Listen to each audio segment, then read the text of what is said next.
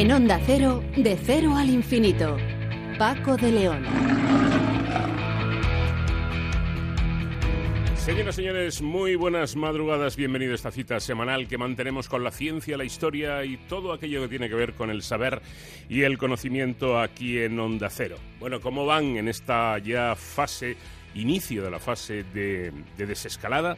Ya saben que todo esto hay que tomárselo con, con calma y, por supuesto, con mucha cabeza, con mucha sensatez. Pero es verdad es verdad, según algunos expertos, que esa, mm, ese desconfinamiento, por así llamarlo, es absolutamente necesario. Por eso nos vamos a ir hasta mm, la Cátedra de Microbiología de la Universidad del País Vasco, donde su titular, el profesor Guillermo Quindós, nos va a hablar de este asunto. Él afirma que esa desescalada, ese desconfinamiento, mejor dicho, es absolutamente necesario. Esto no quiere decir ni muchísimo menos, y quiero matizarlo muy bien, que nos echemos a la calle como locos, eh, en plan fiesta, como si no pasara nada. No hay que salir porque es necesario desde el punto de vista eh, psicológico, por supuesto, eh, desde el punto de vista económico, que las empresas vuelvan a ir poco a poco eh, produciendo y trabajando, e incluso, según la opinión de Quindós, desde el punto de vista sanitario también es necesario, porque hay que ver cómo reaccionamos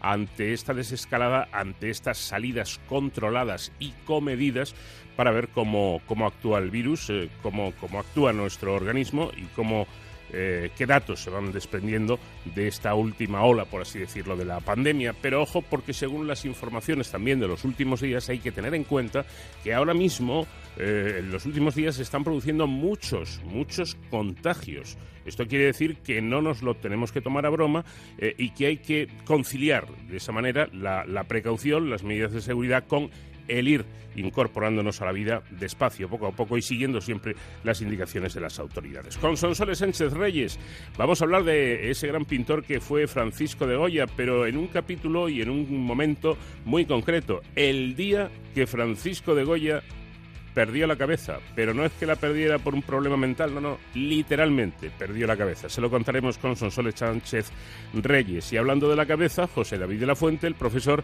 seguirá hablándonos de la actividad cerebral y concretamente respondiendo a algunas preguntas planteadas por nuestros oyentes.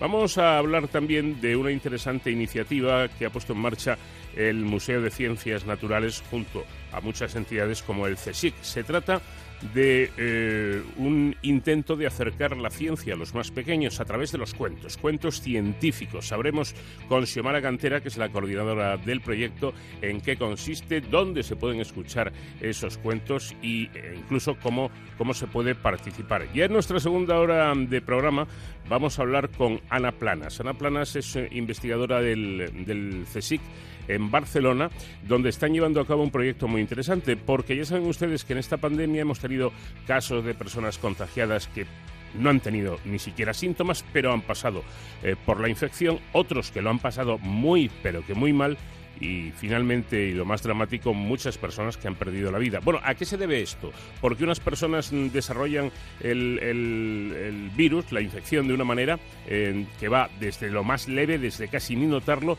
hasta poder perder la vida. Pues en eso están en este trabajo coordinado por la doctora Ana Planas. Con la Fundeu seguiremos ocupándonos de la buena utilización de nuestro idioma y con Teresa Corzo, que es profesora de Economía de eh, comillas ICADE, mm, vamos a tratar de saber por qué, según algunos datos, los países gobernados por mujeres están sufriendo en menor medida las consecuencias de la pandemia. En Héroes sin capa nos vamos a ir hasta el servicio de urgencias del Hospital General de Talavera de la Reina en Toledo, donde han elaborado un protocolo de actuación frente a la COVID-19 seleccionado como uno de los mejores de España. Nos lo contará la doctora Elena Ortiz, que es jefa de este servicio. Y atención, porque en este apartado musical vamos a ir muy, muy muy, relajados, escuchando el delicioso sonido que nos va a ofrecer el comandante Nacho García que pilota la nave con la voz de Sade Adu.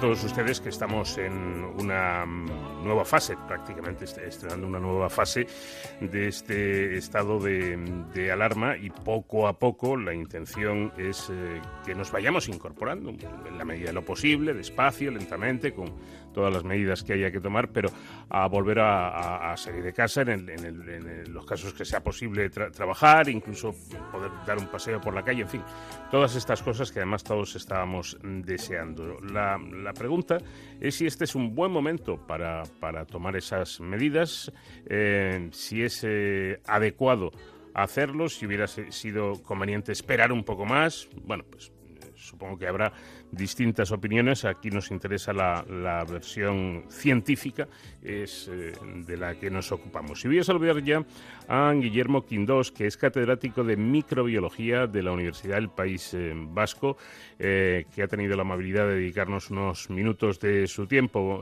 profesor, ¿qué tal? Muy buenas noches. buenas noches.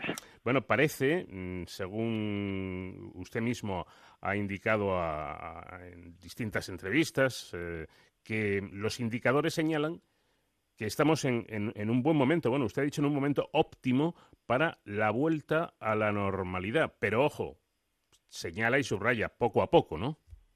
Eh, bueno, lo de poco a poco eh, es importante, eh, sobre todo para ir calibrando si los pasos que vamos dando son acertados. Si tenemos un poco en cuenta, pues un dato fundamental como es el periodo de incubación de esta enfermedad, aunque habitualmente son cinco días, puede variar hasta 14 días, por ejemplo, la mayor parte de los casos, pues tenemos que tener eh, constancia y poder de alguna forma evaluar eh, si hay un incremento, por ejemplo, de las personas infectadas o no durante pues un periodo pues más o menos de unas dos semanas, ¿no? Por eso lo de ir poco a poco, ¿no? Es decir, eh, es tenemos que salir porque evidentemente tenemos que volver a una actividad, es imposible estar confinados eternamente, pero tenemos que hacerlo con la cautela y con las medidas más o menos de control necesarias, ¿verdad? Eh, además veo que, y hombre, me alegra, ¿no? La, opinión de, un experto eh, que es optimista, ¿no? moderadamente optimista, ¿no? Dice que en esta, en esta primera fase de la llamada desescalada, eh, usted tiene confianza de que, de que no haya que dar pasos atrás, ¿no? Bueno, el comportamiento de la ciudadanía está siendo ejemplar casi casi al 100% y yo creo que nos hemos mentalizado que tenemos que tener una actitud, vamos a decir, higiénica social eh, pues más elevada que la que teníamos antes.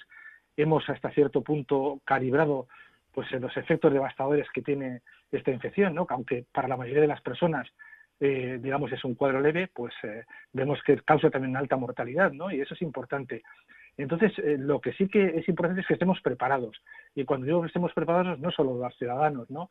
Sino también eh, nuestras, vamos a decir, autoridades sanitarias. Es decir, tenemos que tener una capacidad muy importante de reacción a partir de ahora. La atención primaria y no solo la atención hospitalaria tienen que estar muy bien preparados para detectar cualquier nuevo caso y rápidamente trazar qué contactos ha tenido, descartar rápidamente con buenas pruebas como la de la PCR que tenemos ahora de que esos contactos no están infectados.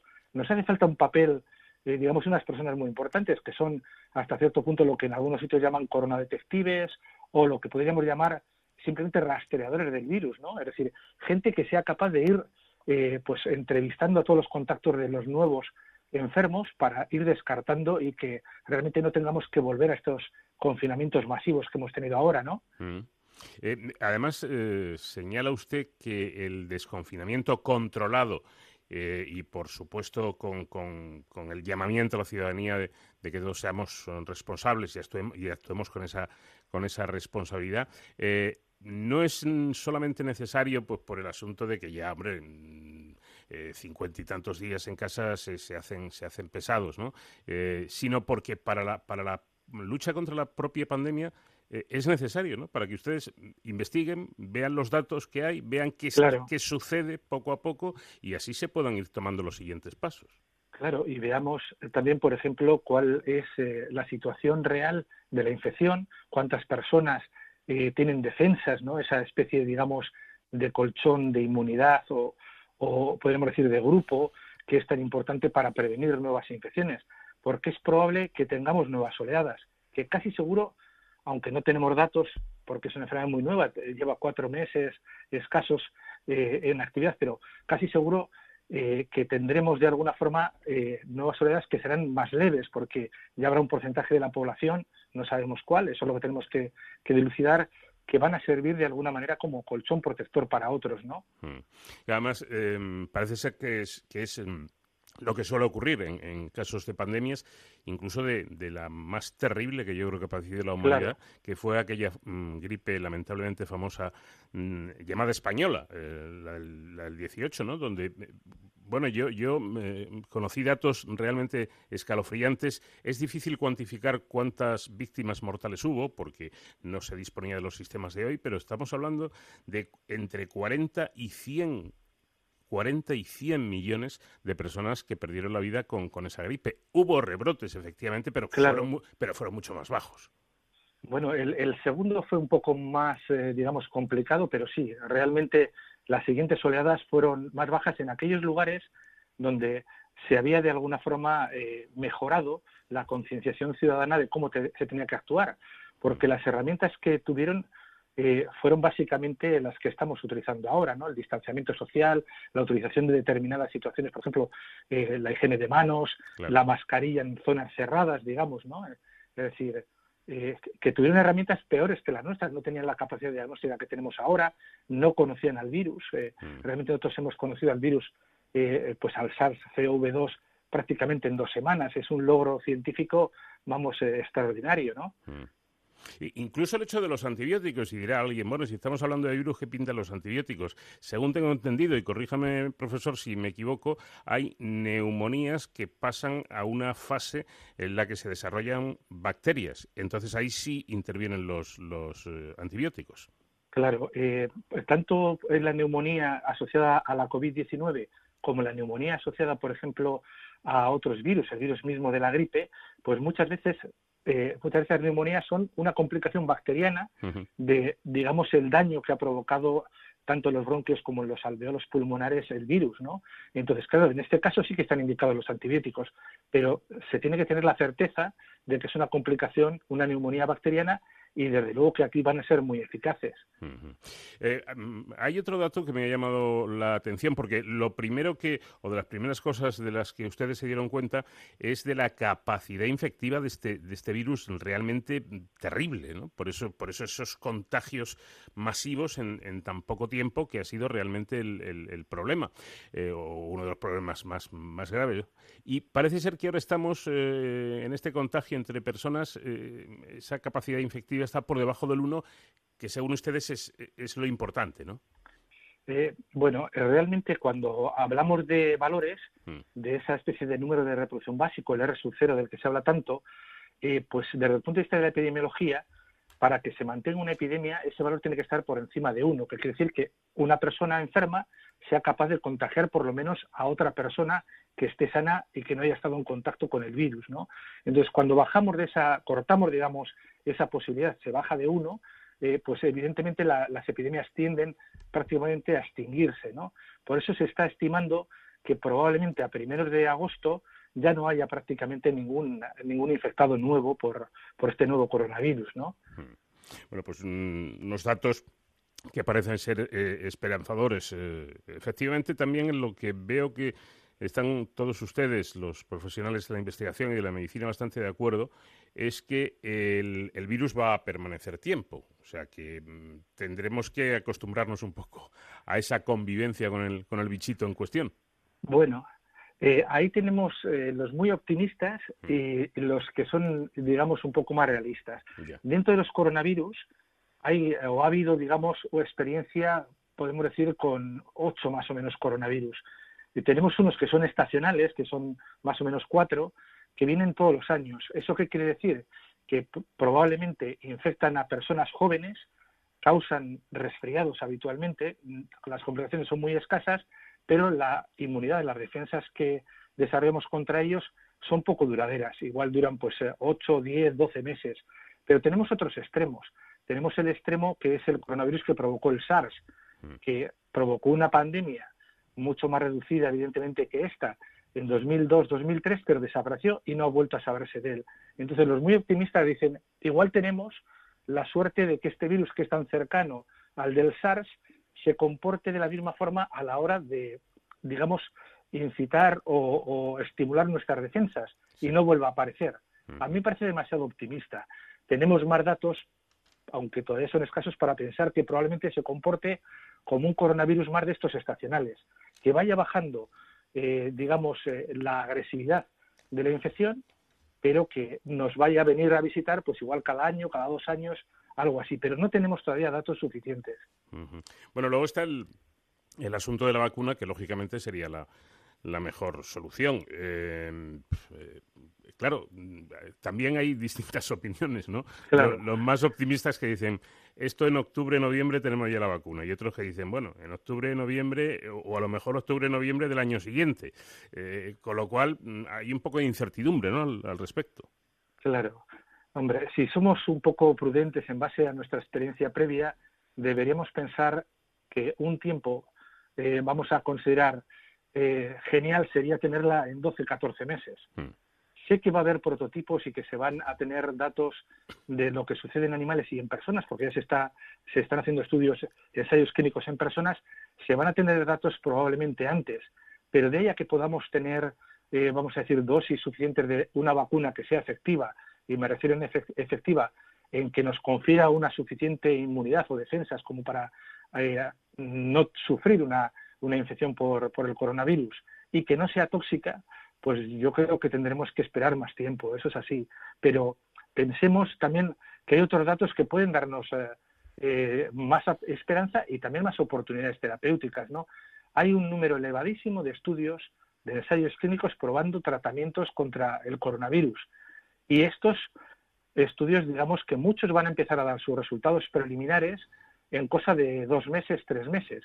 De algunos como el del Remdesivir ya tenemos alguno previo. Lo que pasa es que nos dejan una sensación un poco agridulce, ¿no? Porque igual se plantean un objetivo determinado, como es ver si reduce la mortalidad de, la enfermedad, y vemos que igual no reduce la mortalidad eh, demasiado, pero en cambio sí que reduce en la mayor parte de las personas eh, lo que es la duración de la enfermedad. Entonces ahí tenemos que valorar muy bien los datos. Eh, hay otra cuestión que también se está planteando en los foros de investigación y es, eh, claro, lo, ideal sería eh, que, fuéramos creando todos anticuerpos y, inmunidad, por lo tanto, pero hay quien se pregunta, ¿y la memoria de la, de la inmunidad hasta dónde llega? Claro, ese, ese, es uno de los factores importantes, un interrogante pues realmente que tenemos que desvelar, pero para saber lo que dura la inmunidad, no tenemos eh, otra opción que esperar, porque para saber que una inmunidad es duradera, podemos hacer dos cosas, ver cómo se desarrolla la enfermedad en el tiempo y al cabo de años saber realmente cuál es la duración, o hacer una especie como de extrapolación o de inferencia a partir de resultados en animales. Mm. Entonces, lo que tenemos ahora en animales eh, se ha hecho en macacos de una forma reducida y sabemos que sí que confiere una inmunidad que sí que parece duradera. Lo que pasa es que eh, lo de duradera es entre comillas, es decir, son estudios en animales y no siempre son extrapolables al 100% a lo que ocurre con las personas, ¿verdad? Claro, y luego hay otras interrogantes que, usted también plantea, y es, eh, por ejemplo, conocer. a ver, se ha, avanzado mucho y como, como señalaba eh, el profesor Quindos, en, en dos semanas hemos, hemos, hecho cosas con, o han hecho cosas los científicos con, con este coronavirus que, en, otras eh, epidemias han tardado meses, ¿no? pero hay todavía muchas cosas que no se conocen. Por ejemplo, dónde se multiplica o la tasa de, de, las mutaciones, ¿no? Eh, bien, cada vez estamos eh, en, el lugar de donde se produce la multiplicación, eh, mm, estamos cada vez lo tenemos más claro, ¿no? Es decir, hay una proteína que sirve de receptor y mm. que está sobre todo en células que podríamos decir recubren nuestro aparato respiratorio, principalmente en la zona casi casi que llamamos de nasofaringe, que es donde acaban casi las fosas nasales, ¿no? Ahí es un lugar de replicación o de multiplicación muy importante. ¿Y por qué es muy importante? Porque una persona que se infecta esté, vamos a decir, sufriendo una infección leve, casi que no se dé cuenta, o una infección moderada, o sufriendo una enfermedad grave, la multiplicación y la cantidad de virus que puede haber en la nasofaringe puede ser elevada. Mm. Y eso es importante de cara, eh, digamos, a que pueda contagiar a otros, ¿no? Por eso las medidas de distanciamiento, las medidas de barrera que a veces pueden suponer las mascarillas, sobre todo para que las utilicen las personas potencialmente infectadas. Y eso, eso es importante a tener en cuenta. Y luego otra cosa también que tenemos que considerar es eh, eh, quitarle el miedo al tema de las mutaciones. Y me voy a explicar un poco mejor. Eh, todos los virus tienen mutaciones constantemente. Los virus que son como el coronavirus, que llamamos ARN, suelen tener mutaciones con más frecuencia que otro tipo de virus. Pero, por suerte, la gran mayoría de las mutaciones no son eficaces para el virus o son una adaptación al nuevo hospedador, en este caso nosotros. ¿Qué quiere decir una adaptación? Quiere decir que el virus intenta tener un lugar, nuestro cuerpo en este caso, donde pueda multiplicarse, pero evidentemente aprovecharlo al máximo, es decir, no causar daños tan grandes como que fallezca la persona y evidentemente pueda parar allí la infección. Es decir, casi siempre las mutaciones que vamos observando, puede haber excepciones y esperemos que no, pero las mutaciones que vamos observando son casi siempre eh, relacionadas con una disminución, eh, digamos, de la gravedad o de la importancia o de los daños que provoca ese virus a las personas. Bueno, pues son todavía, como ven ustedes, muchos los, los puntos que hay que tratar, que hay que ir eh, conociendo, los puntos débiles precisamente de, de, este, de este coronavirus eh, que está causando esta, esta pandemia, pero que poco a poco, insistimos, eh, hay que quedarse siempre con la parte buena, sin bajar la guardia en ningún momento, vemos que los, los datos van siendo eh, buenos incluso, y con esto ya terminó, eh, profesor, incluso en cuanto a, la situación de los distintos hospitales. Yo sé que usted, lógicamente, maneja más los, los datos de, de la sanidad en, en, Euskadi, de los hospitales en Euskadi, pero yo supongo que no habrá mucha diferencia con, con el resto el resto de España, ¿no? Será una situación más o menos similar. Eh, bueno, eh, es más o menos similar, aunque hay pequeños matices por comunidades y también depende de cómo haya sido de agresiva la COVID en cada comunidad autónoma.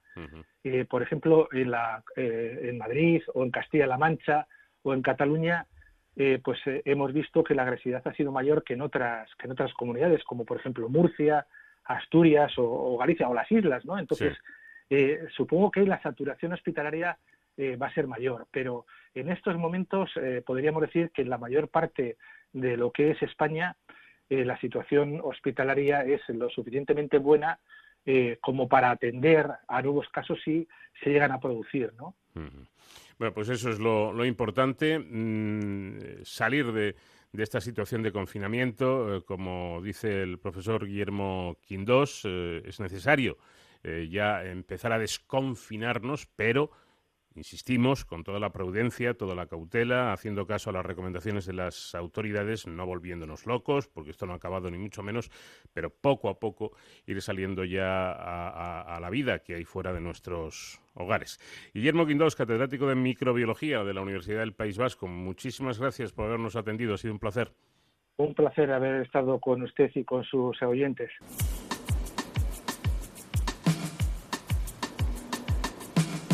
Vamos de cero al infinito en onda cero. Paco de León.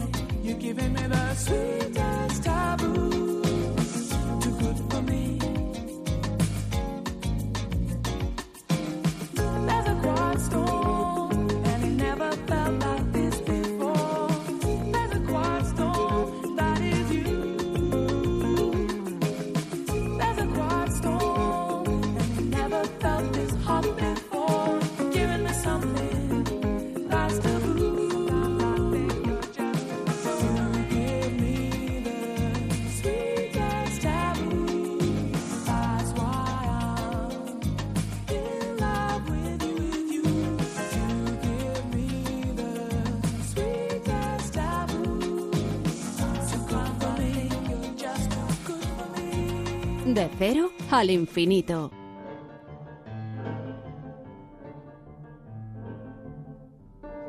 Esta semana Sonsoles Sánchez Reyes nos trae a un personaje de los más ilustres como artista de los pinceles, con una personalidad fuerte, arrolladora, que se puede adivinar claramente en su obra, en sus cuadros. ¿Qué tal, Sonsoles? Buenas noches.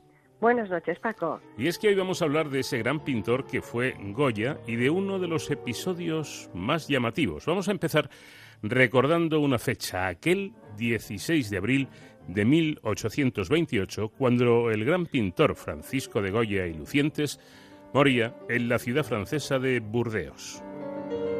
No se conoce fehacientemente la causa de su muerte, aunque se dice que se había caído por las escaleras de su domicilio trece días antes de su final, y eso pudo acelerarlo al estar ya su salud muy mermada previamente.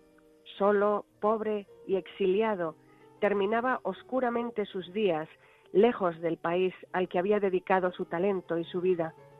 Se había refugiado allí en 1824, tras el fracaso del trienio liberal, decepcionado y temeroso de la política absolutista de Fernando VII, aquel rey que paradójicamente había sido tan añorado en los años de ocupación francesa de España.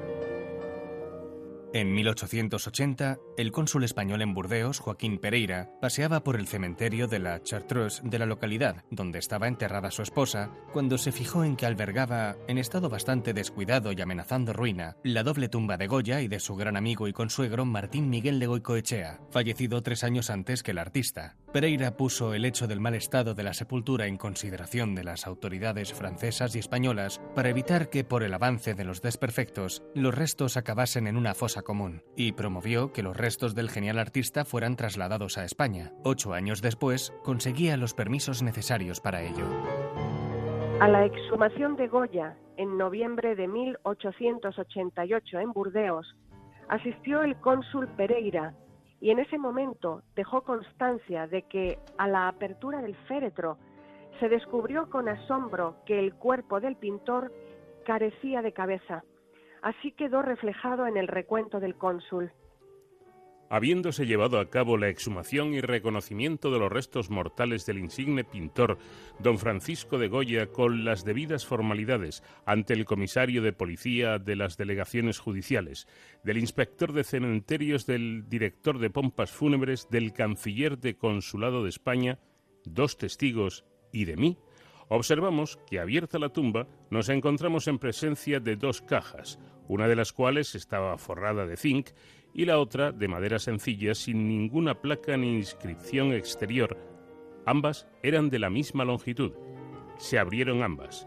En la forrada de zinc encontramos los huesos completos de una persona y en la otra estaban todos los huesos de un cuerpo humano, excepción hecha de la cabeza, que faltaba por completo, lo que nos dejó completamente sorprendidos a todos los allí presentes.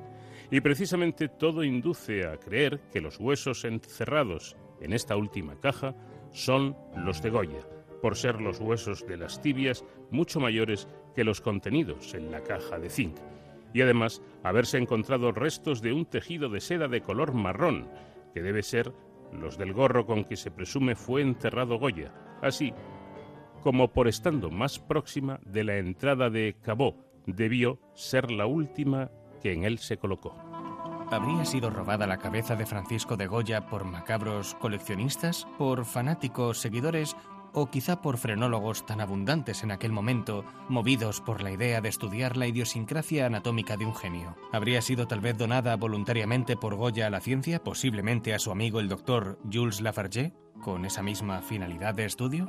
Las especulaciones comenzaron en ese momento y nunca hasta hoy se ha podido aclarar el misterio. La sorpresa del hallazgo demoró el traslado de los restos a Madrid en tren hasta el 5 de junio de 1899, siendo enterrados en un primer momento en un panteón del cementerio madrileño de la Sacramental de San Isidro, junto con otros intelectuales como Moratín, Donoso Cortés y Meléndez Valdés.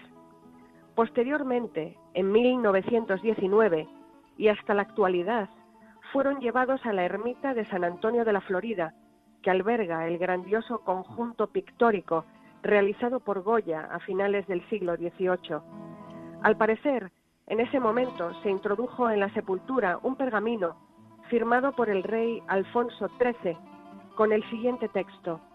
Falta en el esqueleto la calavera, porque al morir el gran pintor, su cabeza, según es fama, fue confiada a un médico para su estudio científico, sin que después se restituyera a la sepultura, ni por tanto se encontrara al verificarse la exhumación en aquella ciudad francesa. En todas las ubicaciones sucesivas, los restos de Goicoechea se iban trasladando junto a los de su amigo y consuegro Goya.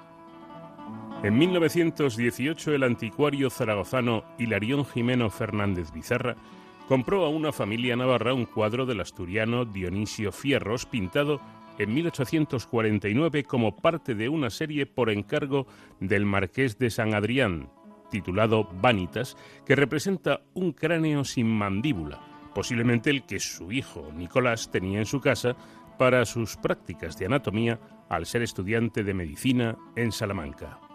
El anticuario donó el cuadro en 1928 al Museo de Zaragoza. En la parte posterior del lienzo puede leerse Cráneo de Goya pintado por fierros. El museo no se muestra convencido de la objetividad de esta inscripción, que cree que pudiera haber sido añadida posteriormente de manera engañosa con la intención de aumentar el valor de mercado de la obra. La tumba original de Goya la regaló la ciudad de Burdeos a la de Zaragoza y actualmente su emplazamiento está en la Plaza del Pilar, tras haber pasado por el Rincón de Goya del Parque Grande en la capital aragonesa. A su vez, Zaragoza correspondió al regalo, obsequiando a Burdeos con una copia de la tumba, que se encuentra actualmente en su cementerio de la Cartuja, a unos pocos metros del lugar original, por haberse realizado unas labores de remodelación del Camposanto. A finales de 2019, el Museo de Aquitania, en Burdeos, realizaba el hallazgo en sus sótanos de unos restos humanos que podrían corresponder al célebre ensayista francés del siglo XVI, Michel de Montaigne. Junto a ellos había un cráneo y una mandíbula desconocidos, lo que inmediatamente hizo surgir la hipótesis de que pudieran tratarse de los de Francisco de Goya se proyectó realizar un análisis de ADN para determinar este extremo, pero la pandemia internacional sobrevenida en estos meses ha paralizado toda comunicación pública del museo sobre el estado de ejecución del proyecto.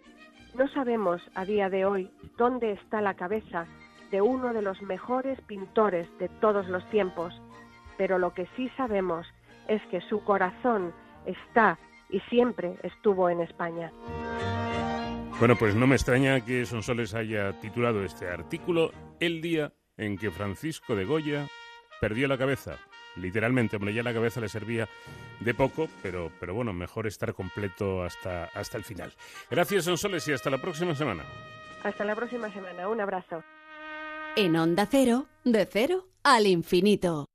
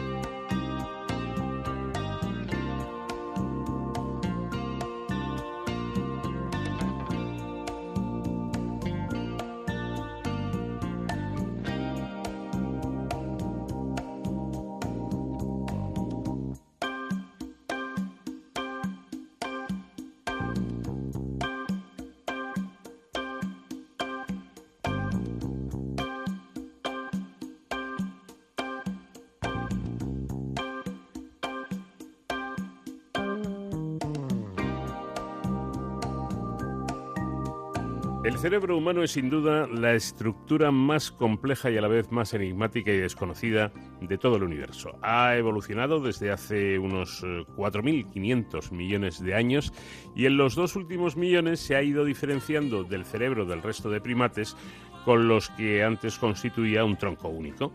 En esta última etapa los humanos han desarrollado, hemos desarrollado mucho más aquellas partes del cerebro relacionadas con la capacidad cognitiva y el lenguaje que son precisamente los factores que nos diferencian del resto de los animales. En programas anteriores ya el profesor de la Fuente nos ha ido desgranando algunos aspectos de cómo es y cómo funciona el cerebro, que es tanto como decir cómo funciona la, vida misma. El final de una vida es precisamente la ausencia de cualquier actividad cerebral. Solo, en este caso, podemos hablar de muerte real. De forma reducida y metafórica nos describió en programas anteriores cómo es el, cerebro, eh, hizo un símil sobre un edificio de cuatro plantas, eh, que son los cuatro lóbulos del cerebro, heredado de nuestros padres y de los millones de nuestros antepasados. En unas habitaciones vamos acumulando nuestros recuerdos, en otras procesamos los datos que nos llegan a través de nuestros sentidos y así podemos oler, ver, oír, gustar un alimento y, entre otras estancias más sofisticadas, disponemos de dispositivos que nos permiten reír, llorar, amar, pensar o hacer funcionar de forma involuntaria acciones automáticas como respirar o que nuestro corazón pueda latir. Bueno, todas estas habitaciones están unidas por un complejísimo y extenso cableado con el que mandamos información o enviamos mensajes. Nada menos que 100.000 millones de cables o neuronas que transmiten impulsos eléctricos, porque la actividad cerebral es de carácter electromagnético. Ahora se conoce muy bien cómo funciona un cable para emitir impulsos. El profesor de la Fuente nos decía que una neurona era como una pila que se descargaba al aumentar su voltaje. La acción conjunta de millones de descargas producían esas tormentas eléctricas en nuestros cerebros que corresponden a nuestras sensaciones e incluso a nuestros pensamientos. Algunos de nuestros oyentes, ante el interés suscitado por este programa, nos ha planteado preguntas para que se las traslademos a nuestro habitual colaborador, que ya está con nosotros. Buenas noches, José David. Buenas noches, Paco, y todos nuestros oyentes inteligentes, a quienes les ruego encarecidamente que se cuiden en esta fase de desescalada de la terrible pandemia que está cambiando nuestras vidas. Cuidaos. Sí, señor, hay que incidir en ello. Bueno, eh, pregúntase. Eh, ¿Es cierto que los humanos solo utilizamos el 10% de nuestro cerebro? No, no, no es cierto. Esta es una leyenda atribuida falsamente a Einstein. Hmm. Las actividades que desarrollamos, Paco, están ubicadas, por seguir la metáfora anterior, en todas las habitaciones de nuestro edificio cerebro, y sus puertas están abiertas a todos, a no ser que haya alguna lesión o que hayan dejado de ser accesibles por alguna enfermedad.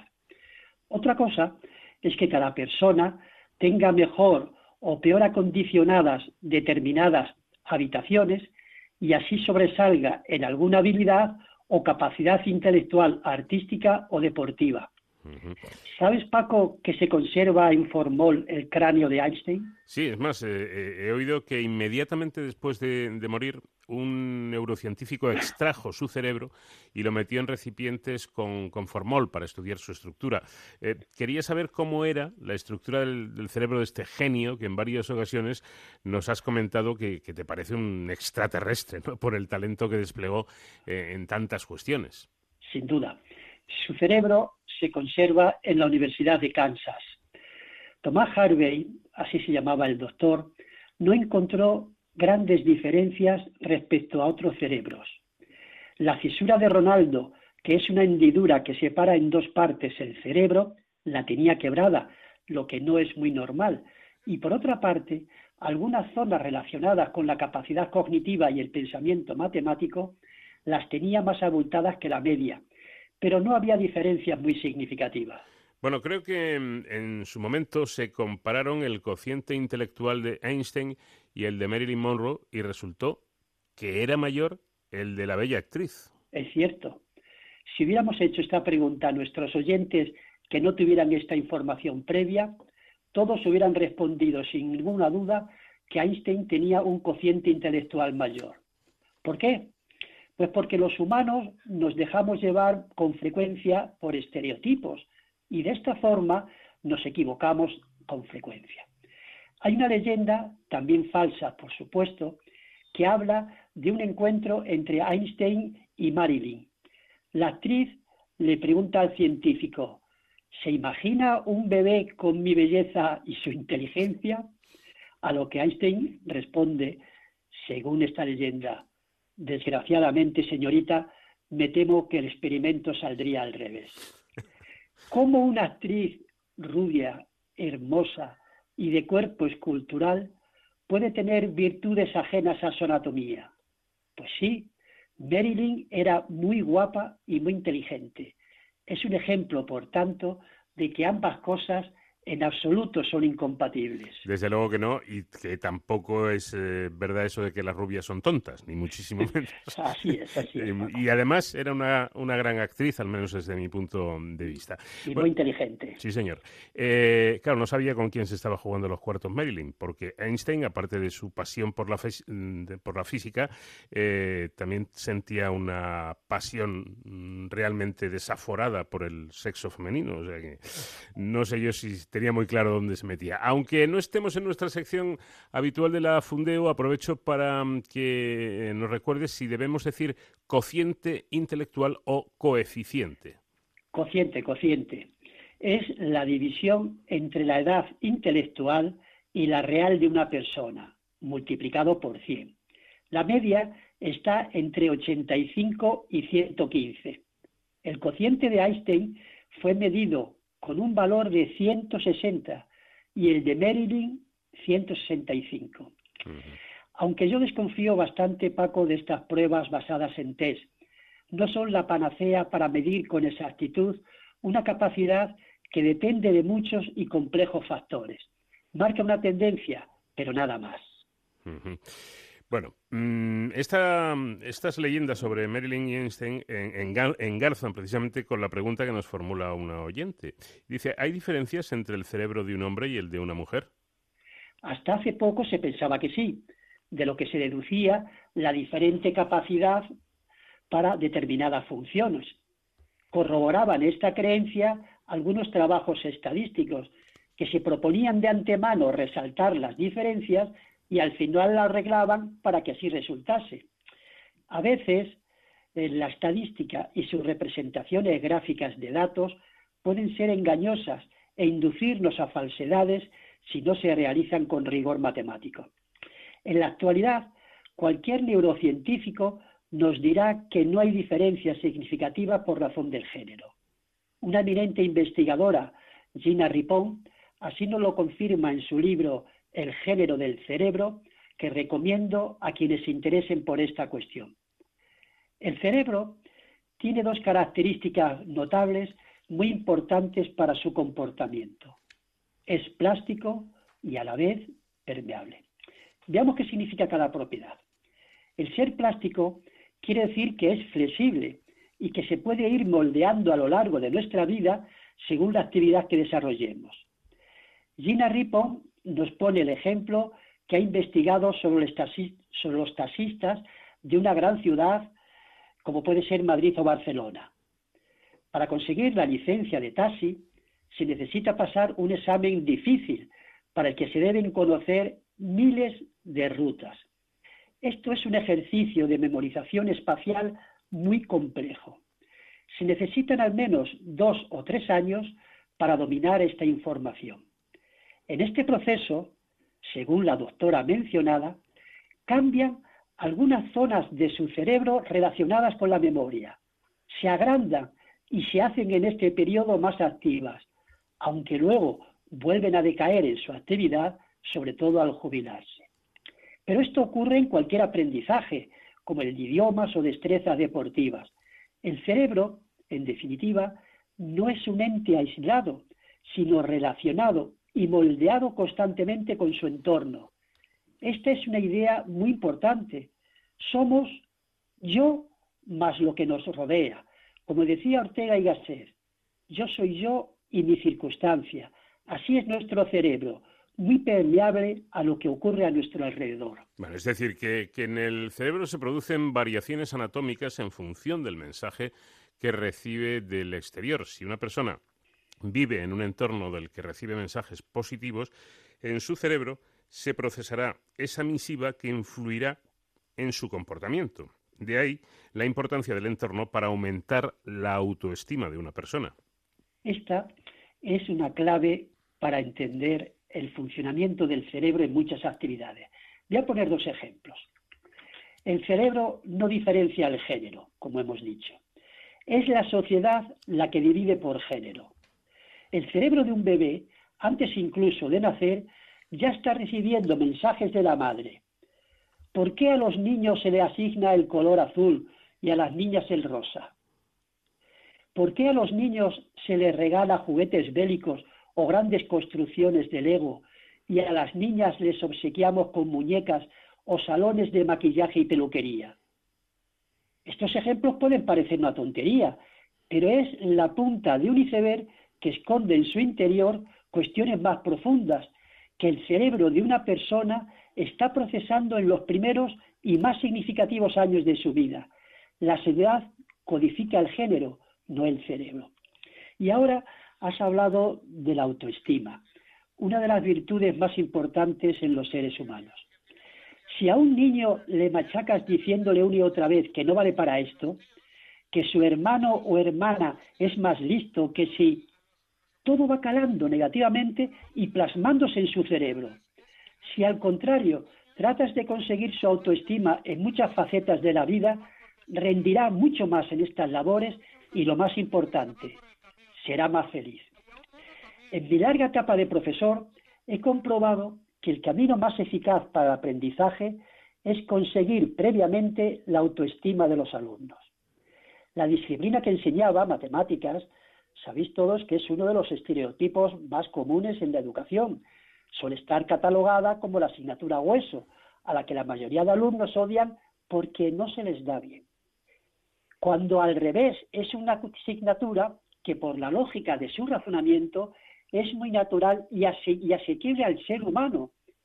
Pero la mayoría de los alumnos cargan desde muy pequeñitos con la mochila de que se les da mal, en muchos casos por mensajes negativos de sus profesores o familiares que han quedado instalados anatómicamente en su cerebro.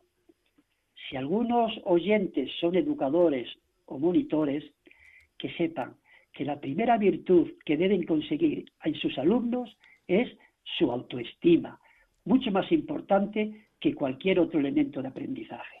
Bueno, pues como siempre nos suele ocurrir, nos hemos quedado con muchas preguntas de nuestros oyentes sin contestar, que si te parece vamos a dejar para la próxima entrega. Eh, Encantado. Eh, preguntas muy, muy interesantes que reservamos y las iremos contestando, como digo, la próxima semana. Gracias, José David, y un fuerte abrazo. Un fuerte abrazo a Paco y a todos nuestros oyentes.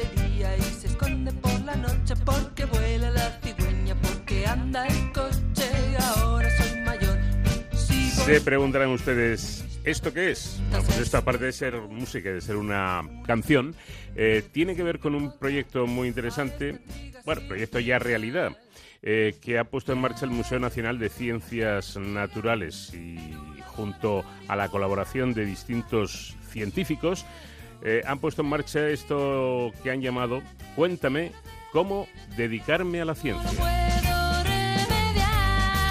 ¿Y qué es lo que busca la iniciativa? Pues, pues busca generar interés por la ciencia en los niños y en las niñas y romper eh, estereotipos de, género. Vamos a, hablar precisamente de todo ello con Xiomara Cantera, que es coordinadora de este proyecto. Xiomara, ¿qué tal? Muy buenas noches. Hola, buenas noches. Bueno, que está muy bien, ¿eh? ¿eh? Igualmente, enhorabuena porque me parece una idea eh, brillante, ¿no? Acercar la, la ciencia así a, a los chavales, a los, a los niños. Em, ¿Cómo está hecho el, proyecto? Eh, ¿De dónde han salido los cuentos? Eh, ¿Quién narra los cuentos? ¿Dónde se encuentran los cuentos? Pues mira, el proyecto está hecho a base de, juntar las cabezas de muchas personas, es decir, contiene las, las ideas y las propuestas de, mucha gente. Sobre todo, bueno, los cuentos, es una colección de 10 cuentos, cinco pertenecen a una colección anterior de Pandora Mirabilia y otros cinco son originales que, y los ha elaborado la, cooperativa Biodiversia. Nosotros lo que hemos hecho ha sido coordinar todo. hay cinco cuentos que son de científicas con de renombre ya conocidas y los cinco nuevos son eh, están basados en la vida de, investigadoras del museo que actualmente trabajan en, el museo. Bueno, pues lo fundamental, Xiomara, ¿dónde podemos escuchar estos cuentos? Pues estos cuentos se pueden escuchar a través de la, de la página web del Museo de Ciencias Naturales, es www.mncn.csic.es. Y bueno, se llama Cuéntame cómo dedicarme a la ciencia. Si pones esto en Google también aparece. Y no solo se pueden escuchar, sino que se pueden descargar. Y además de los cuentos y la canción que, habéis escuchado ahora un trocito nada más, hay un montón de propuestas educativas y de actividades relacionadas con los contenidos de los cuentos. A Valentina le gustaba volar, o mejor dicho, le encantaba estar en el aire. Tirarse desde un avión, atravesar las nubes con su cuerpo, observar hipnotizada desde el cielo los cambios del paisaje de la vasta y bella Rusia. Ver pasar bajo sí aquellas amplias llanuras, lagos, bosques nevados y ciudades para de repente, plop, abrir su paracaídas y deslizarse suavemente hasta llegar a tierra firme con sus propios pies. Por todas esas razones se había convertido en paracaidista. Bueno, pues es el ejemplo, un ejemplo de, de los cuentos que pueden encontrar dentro de este proyecto Xiomara en el que en el que se tratan en distintas historias eh, inspiradas en distintas cuestiones que tienen que ver eh, pues con el cambio climático, la carrera espacial, el nacimiento de la, de la, programación, en fin, un montón de asuntos que tienen que ver con, con la ciencia, con la investigación. Sí, nuestra idea ha sido sobre todo acercar el mundo de la ciencia y conceptos que realmente pueden ser difíciles de explicar a los niños de primaria, niños y niñas de primaria, porque después de, bueno, el museo tiene una trayectoria de trabajo educativo de muchos años, más de, más de 25 años trabajando con, con niños, y bueno, hay estudios que demuestran que, que el momento para realmente influenciar a las personas y que se dediquen a la ciencia, no que se dediquen, sino que por lo menos muestren interés o, o se preocupen por la ciencia, es precisamente primaria. Cuando empezamos en secundaria no, nunca está todo perdido, por supuesto, pero el impacto es mucho menor. Entonces, eh, nuestra idea era generar un, un contenido que, que, pudiera valer para esto y, por supuesto, eh, crear también referentes femeninos, que estamos tan faltos de ellos en la ciencia y en muchos otros aspectos de la vida. Bueno, ¿y mm, eh, tenéis ya datos sobre descargas que se hayan hecho o visitas a la página? Pues todavía no, porque lo lanzamos este mes y hasta, hasta que no pasa el mes completo no hacemos un análisis más pormenorizado. En cualquier caso, este, el, el proyecto está, se pensó sobre todo eh, de cara a docentes y la presentación se iba a hacer para docentes en ambientes educativos. Lo que pasa es que, claro, la situación en la que nos hemos visto, pues, pues bueno, pensamos que era un buen momento también para acercarlo a la gente en esta situación de confinamiento en la que tener actividades y demás, pues, pues viene bien a todas las familias con niños pequeños. Entonces, la idea es volver a, cuando, cuando todo esto se normalice, volver a lanzarlo a, a, los, a los docentes, a, los centros educativos y hacerlo a nivel estatal. Eh, ¿Están enfocados para, o está enfocado este proyecto para, para un público infantil más o menos concreto de entre 5 y, y, 12 años de edad, no? Sí, sí, sí, hay como un bloque más pensado para niños de, entre, de primero a tercero de primaria y un segundo bloque donde los contenidos son un poco más complejos, encaminados a de cuarto a sexto de primaria. Mm. También ahí tiene que ser la persona quien valore, porque hay niños que, que tienen más formación o menos o son más maduros y ahí, bueno, es, es orientativo, el tema de la edad es orientativo. Pues ahí están esos eh, cuentos eh, que, que los, los, tienen a su disposición para escucharlos, para descargárselos, para que lo puedan oír, oír los chavales y si no, como bien decía Siamara, se vayan a dedicar profesionalmente a la investigación, por lo menos que tengan un, interés por, por, la ciencia y por la investigación, que ya sería un dato muy, muy positivo. Eh, este proyecto que ha sido eh, ideado y llevado a cabo por distintas, distintas entidades como el Museo Nacional de Ciencias Naturales. Xiomara, que vaya muy bien, que tenga mucho éxito y que, y que hagáis más entregas para que podamos seguir conociendo el mundo científico desde los ojos de los niños. Ojalá, ojalá podamos. Eh, me gustaría destacar que la idea original es de, Biodiversidad y Pandora, dos cooperativas que llevan trabajando en temas educativos y, de género mucho tiempo. Biodiversidad y Pandora, pues nuestra enhorabuena también para, para ellos. Hasta la próxima, semana. Muchas gracias.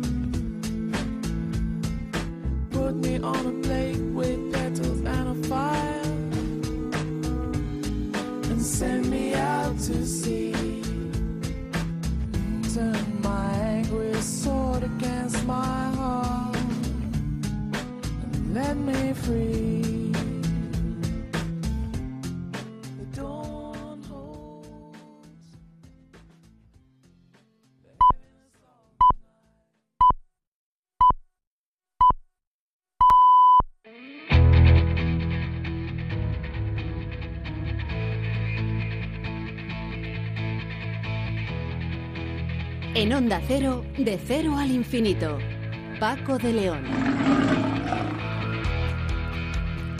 Una segunda hora de este programa en el que enseguida vamos a ponernos en comunicación con Ana Planas, investigadora del CSIC, que está junto a su equipo realizando un estudio muy interesante para saber el por qué esta infección de coronavirus en unos casos es leve, bueno, tan leve que hay eh, infectados que han pasado eh, la enfermedad sin notar siquiera síntomas, otros, bueno, pues sí los notan, algunos lo pasan francamente mal e incluso como por desgracia ocurre, muchos pierden la vida. ¿A qué se debe? ¿Por qué estas diferencias tratándose del mismo virus y de la misma enfermedad? Como digo, Ana Planas eh, y su equipo están trabajando en este asunto. Tiempo también tendremos para hablar un poquito de nuestro idioma con David Gallego de la Fundeu y nos preguntaremos, se lo vamos a preguntar, mejor dicho, a Teresa, a Teresa Corzo, que es eh, eh, profesora de Economía de Comillas y CADE, por qué, según algunos datos, los países gobernados por mujeres están sufriendo en menor medida las consecuencias de la COVID-19. Y en Héroes sin capa hablaremos del servicio de urgencias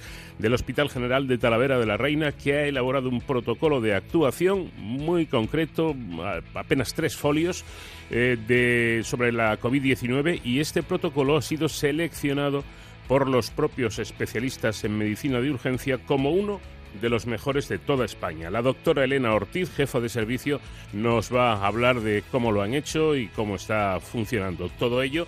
Siempre y hasta el final de este programa trufado hoy con la música de lo que se denominó, se denominó soul azucarado de Sade Adu.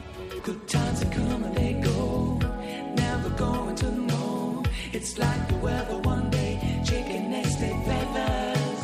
The rose we remember, the thorns we forget. We love and leave, we never spend a minute on regret. It is a possibility. The more we know, the less we see.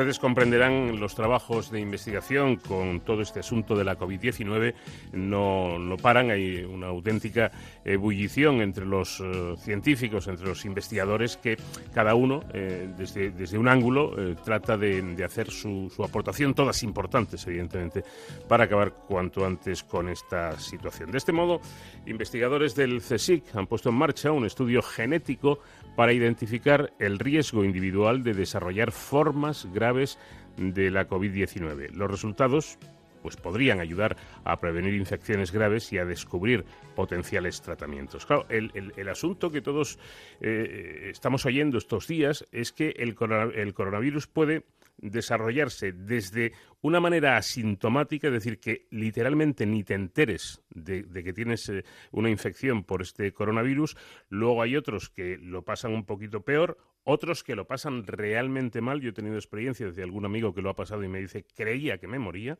pero literalmente, y otros que lamentablemente terminan perdiendo, terminan perdiendo la vida. Y ese es el, objetivo de, este estudio en el que Ana Planas, eh, investigadora del Instituto de, eh, de Investigaciones Biomédicas de Barcelona, coordina este proyecto que han llamado Imugen. Eh, Ana Planas, ¿qué tal? Muy buenas noches. Hola, buenas noches, ¿qué tal? ¿Cómo estáis? Yo creo que si ustedes dan con la tecla, em, por lo menos eh, van a sacar, aparte de sacar de dudas científicamente, eh, yo creo que nos vamos a quedar la población muy a gusto de, conocer cuáles son los motivos, por qué a unos no les pasa nada, a otros casi nada, a otros muchísimo, a otros mueren.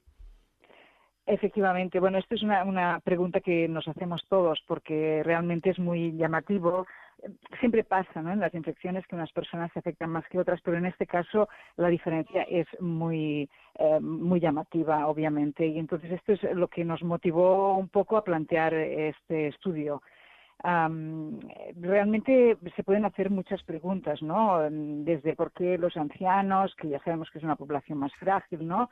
Pero bueno, puede haber otros motivos que expliquen eh, por qué eh, son personas mucho más vulnerables a esta enfermedad. También los niños, por qué los niños no lo son, aunque también sabemos que hay casos excepcionales en que sí que aparecen pues patología en los niños, ¿no?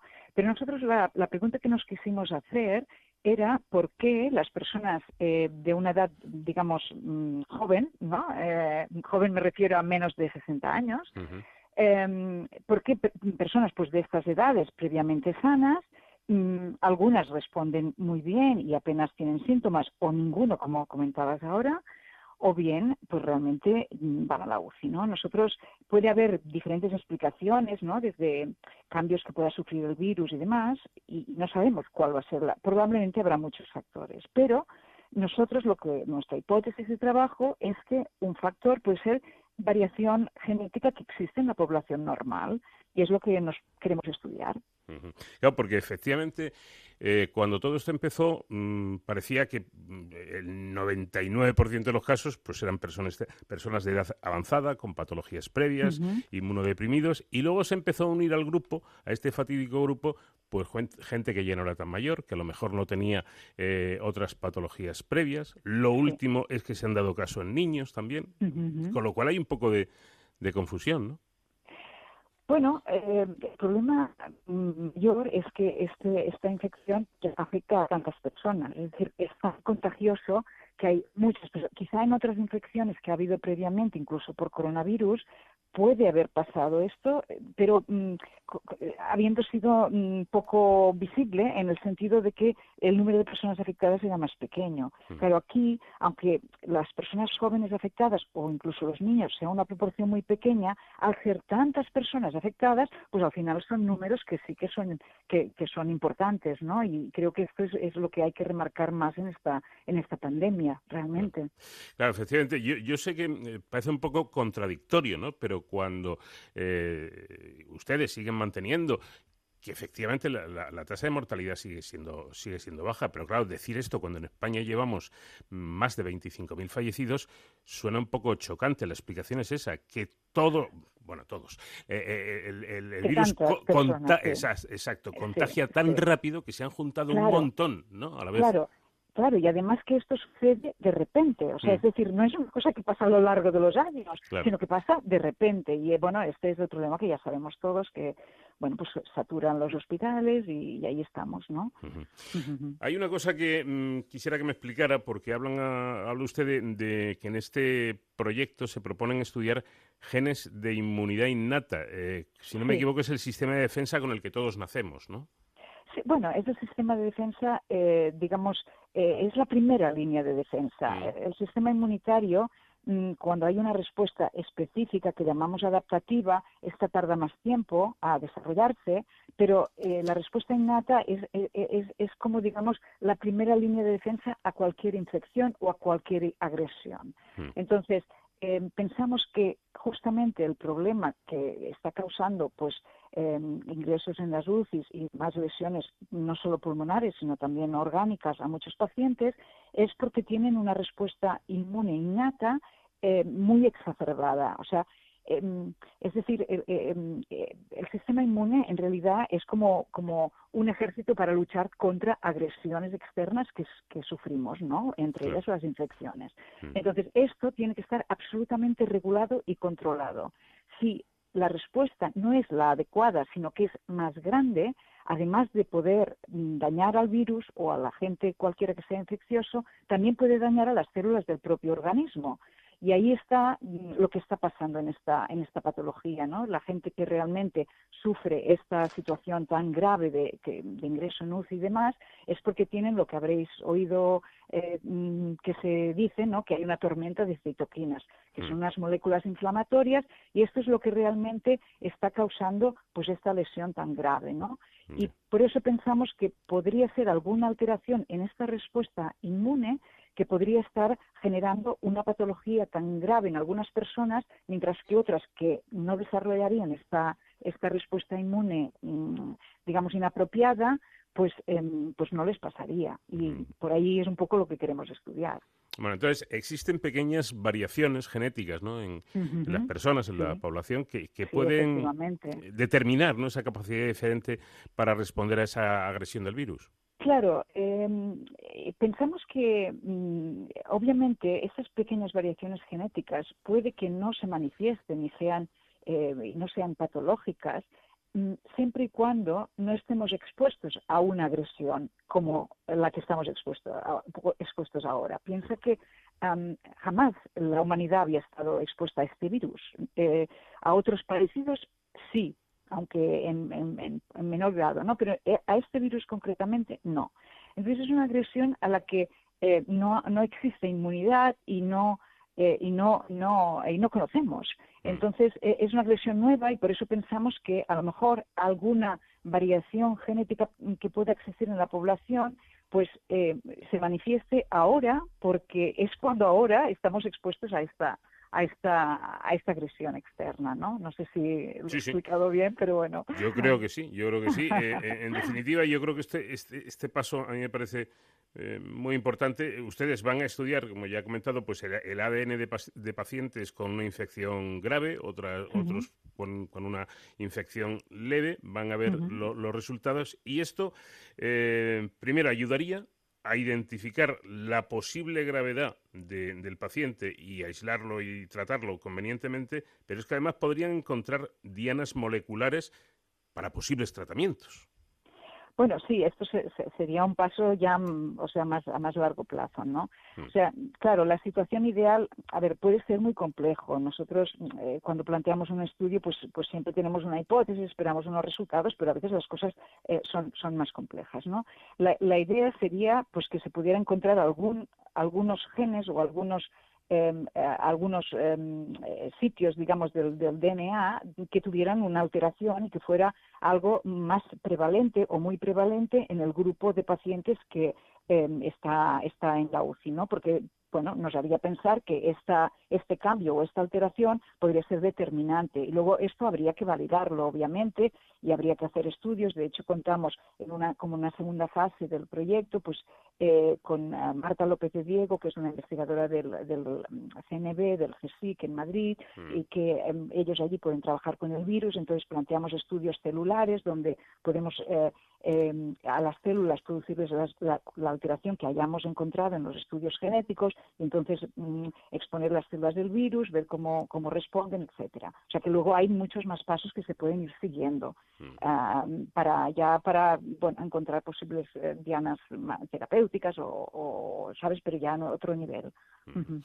Eh, a ver, yo sé que esto no les gusta nada a ustedes, los investigadores, pero hay que ser un poco comprensivos, ¿no? Eh, ya es mucho tiempo el que estamos eh, pues en una situación de confinamiento, bueno, ya abriendo un poquito la mano el, gobierno, poco a poco, despacio, como, como debe ser, y, nos empiezan ya a entrar, eh, profesora, a todas las prisas, ¿no? Y entonces preguntamos, yo pregunto a todos los investigadores que entrevisto, el estudio que está haciendo usted concretamente, ¿Se puede hablar de un plazo aproximado? Yo sé que es complicado, pero, pero no sé.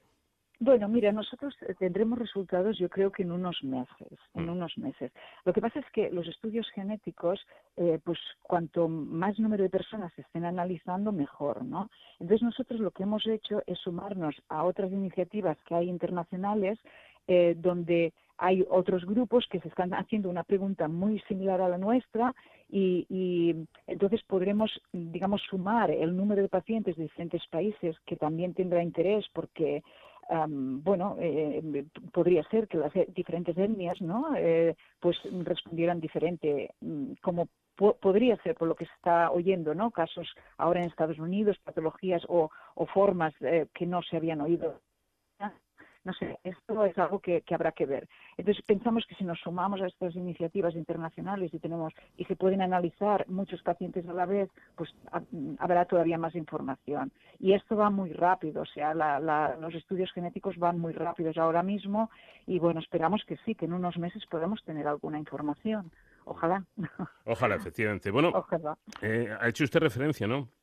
A cómo se realizan estos, eh, por ejemplo, este, este proyecto, eh, en este proyecto eh, están em, interviniendo profesionales de, distintos puntos de, España, de distintos centros, de distintos hospitales, porque esto, parece que es que es absolutamente necesario. Pero es que incluso, aunque se hable de la carrera por ver quién es el primero que consiga la vacuna, hombre, claro, hay unos intereses comerciales innegables por parte de la farmacéutica y a mí eso es que no me parece ni siquiera nada punible ni nada ni nada malo. Esto esto funciona así.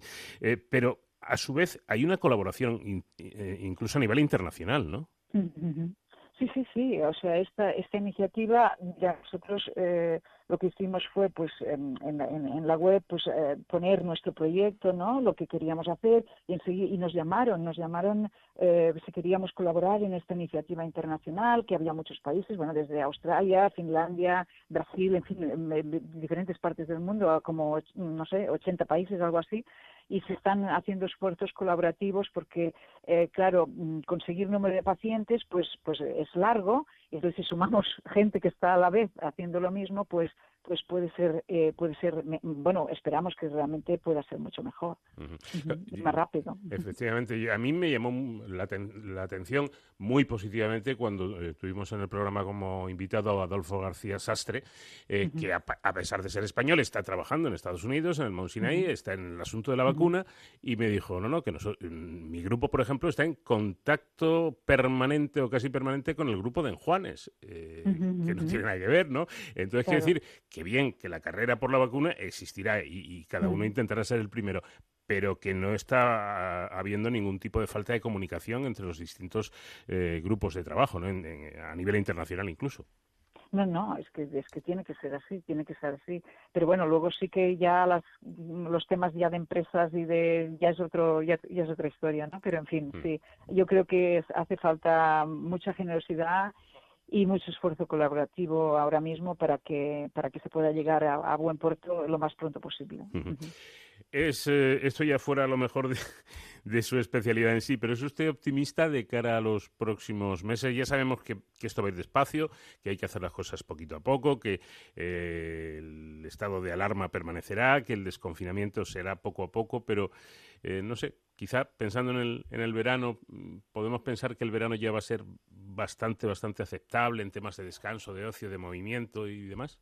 Mira, yo quiero ser optimista en una cosa, y es en pensar que las personas van a ser responsables. Claro. Porque creo que tendremos que ajustarnos a lo que haya, y es un futuro un poco o muy incierto para mí ahora mismo. Estamos cada, cada día eh, experimentando eh, con la sociedad misma, ¿no? Mm. Esta apertura, ¿no? Cada, cada día de nuevas cosas que se pueden hacer. Tendremos que ver qué pasa de aquí 15 días. O sea, yo creo que tenemos que estar al tanto y que dependerá de nosotros mucho eh, la responsabilidad de las personas. Yo creo, Ana Planas, que hay un miedo por parte de la sociedad también, quiero decir, y eso no es malo, eso no es malo, a pesar de que hayamos visto imágenes que, bueno, mejor no hacer muchos comentarios, ¿no? Pero yo creo que en general la gente tiene el suficiente miedo o respeto a esta cuestión como para tomar también las medidas. El otro día me, comentaba, fíjese, y con esto termino, un peluquero amigo mío que tiene una peluquería en un pueblo. Y bueno, ya pueden abrir eh, con todas las medidas de, higiene, de desinfección y demás. Incluso puede haber seis o siete clientes esperando su, su turno para, para, que le corten el pelo porque las dimensiones lo permiten. Y me comentaba, tengo que salir a la calle a llamarlos porque la gente no quiere entrar. Ya.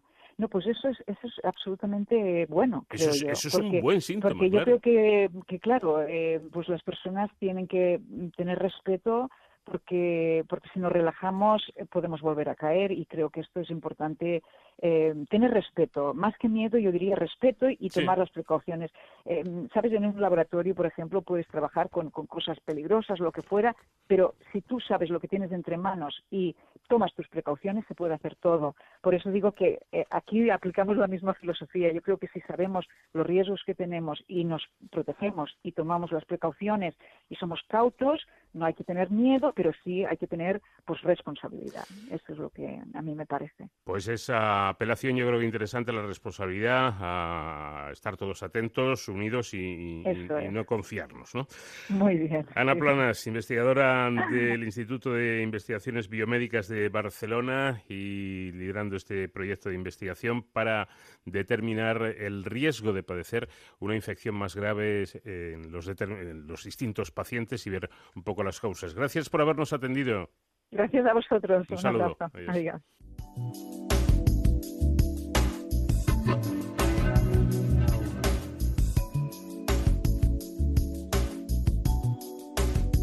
En Onda Cero, de cero al infinito.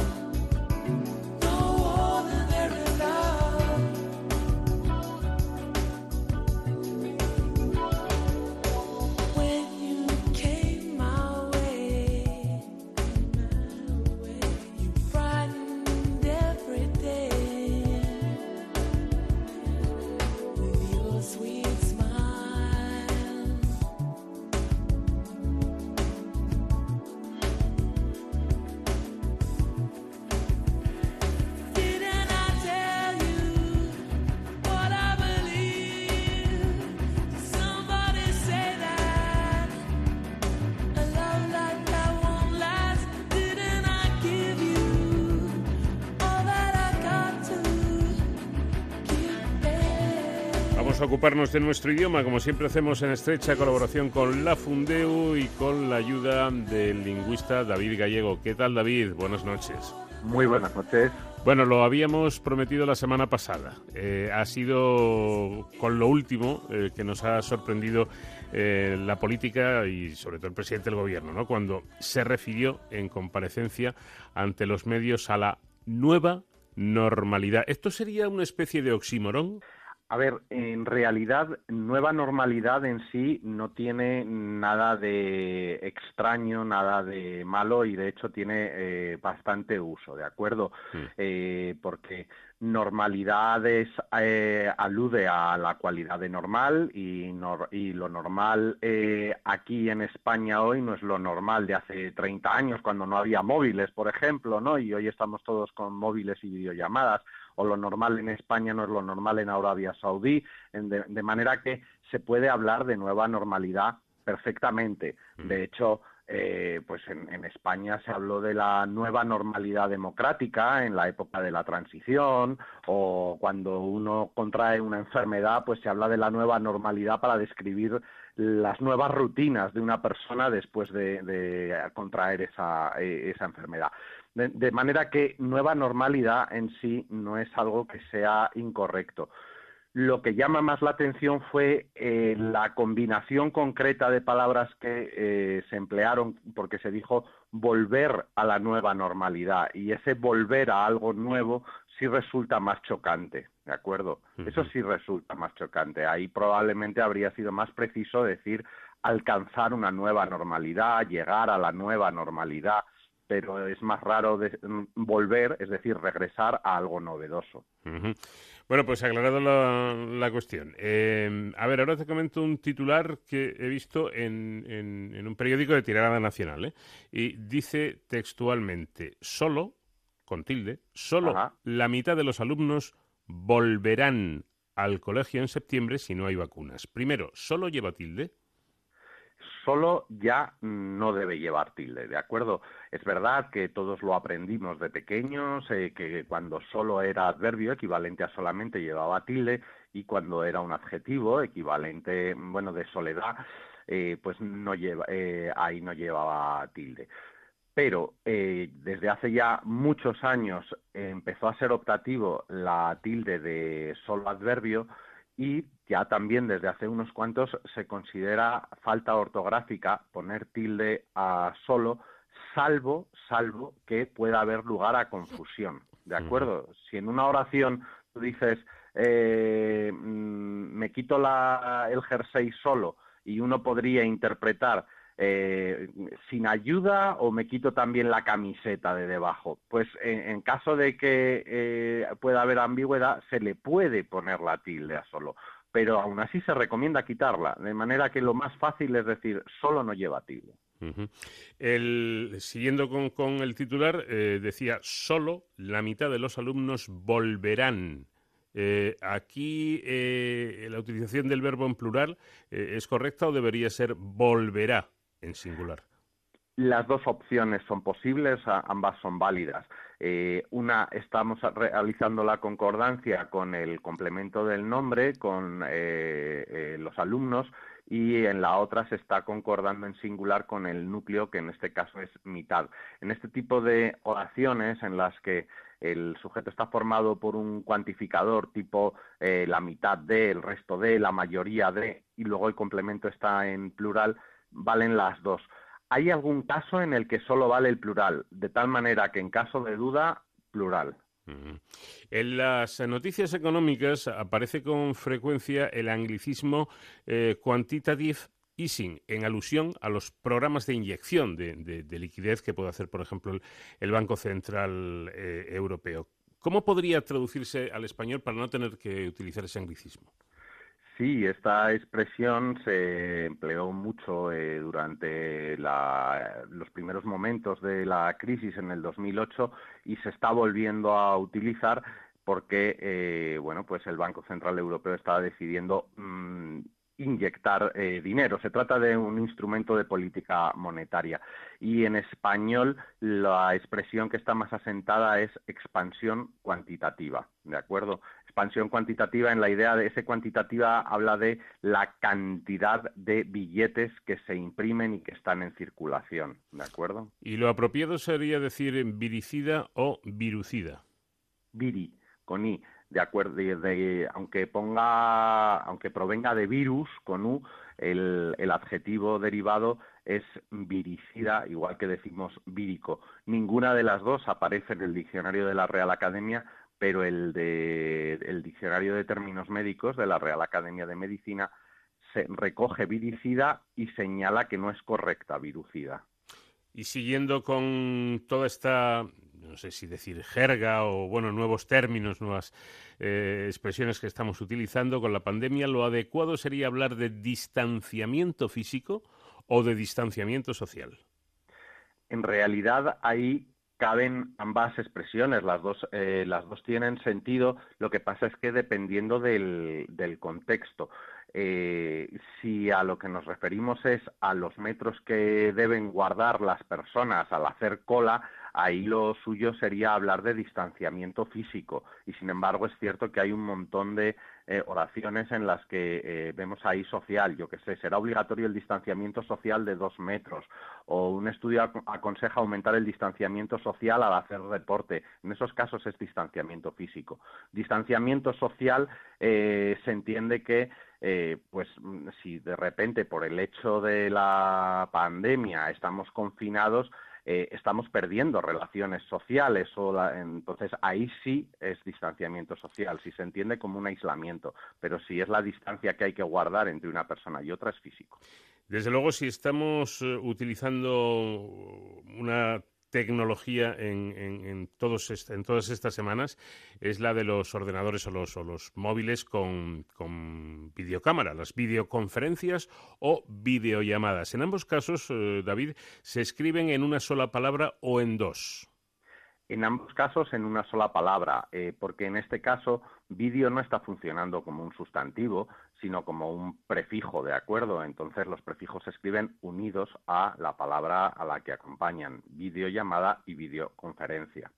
¿Y sin tilde? Y sin tilde, sí, sin tilde, porque aunque el sustantivo eh, pueda ser video en América y en español y en el español de España video eh, con tilde, cuando funciona como eh, prefijo eh, o elemento compositivo es átono y por lo tanto es siempre sin tilde. Videoconferencia, videollamada en una palabra y sin tilde. El gobierno compra 20 millones de euros en mascarillas. En este caso, el verbo comprar es eh, el adecuado, es preciso. No, porque se, creo que se están mezclando a, dos estructuras. lo que el gobierno está haciendo es gastar 10 millones en eh, mascarillas eh, o lo que sea. Se está gastando dinero en mascarillas. Otra cosa es que si utilizas el verbo comprar, puedas decir está comprando mascarillas por valor de tantos millones. Pero eh, comprar en mascarillas es una mezcla de ambas estructuras. Y para terminar, algo que también estamos oyendo y que chirría un poco. A ver, se dice que podemos pasear con un conviviente. Conviviente, pero esta palabra no viene en el diccionario. ¿Es correcto no es correcto? Es correcta. A ver, no todas las palabras que eh, no están en el diccionario mm, son incorrectas, o por decirlo de otra forma, eh, el hecho de que una palabra no esté en el diccionario no significa que no sea válida. Eh, a ver, a partir de vivir tenemos viviente, de ser viviente, pues a partir de convivir se puede formar perfectamente conviviente. Sucede que no es un término habitual que estemos manejando, pero desde el punto de vista morfológico eh, es adecuado. Sí. Bueno, pues hemos salido de estas dudas que teníamos, como siempre con la Fundeu, como siempre con David Gallego. Te esperamos aquí, como siempre, la próxima semana. Hasta el sábado que viene. Adiós.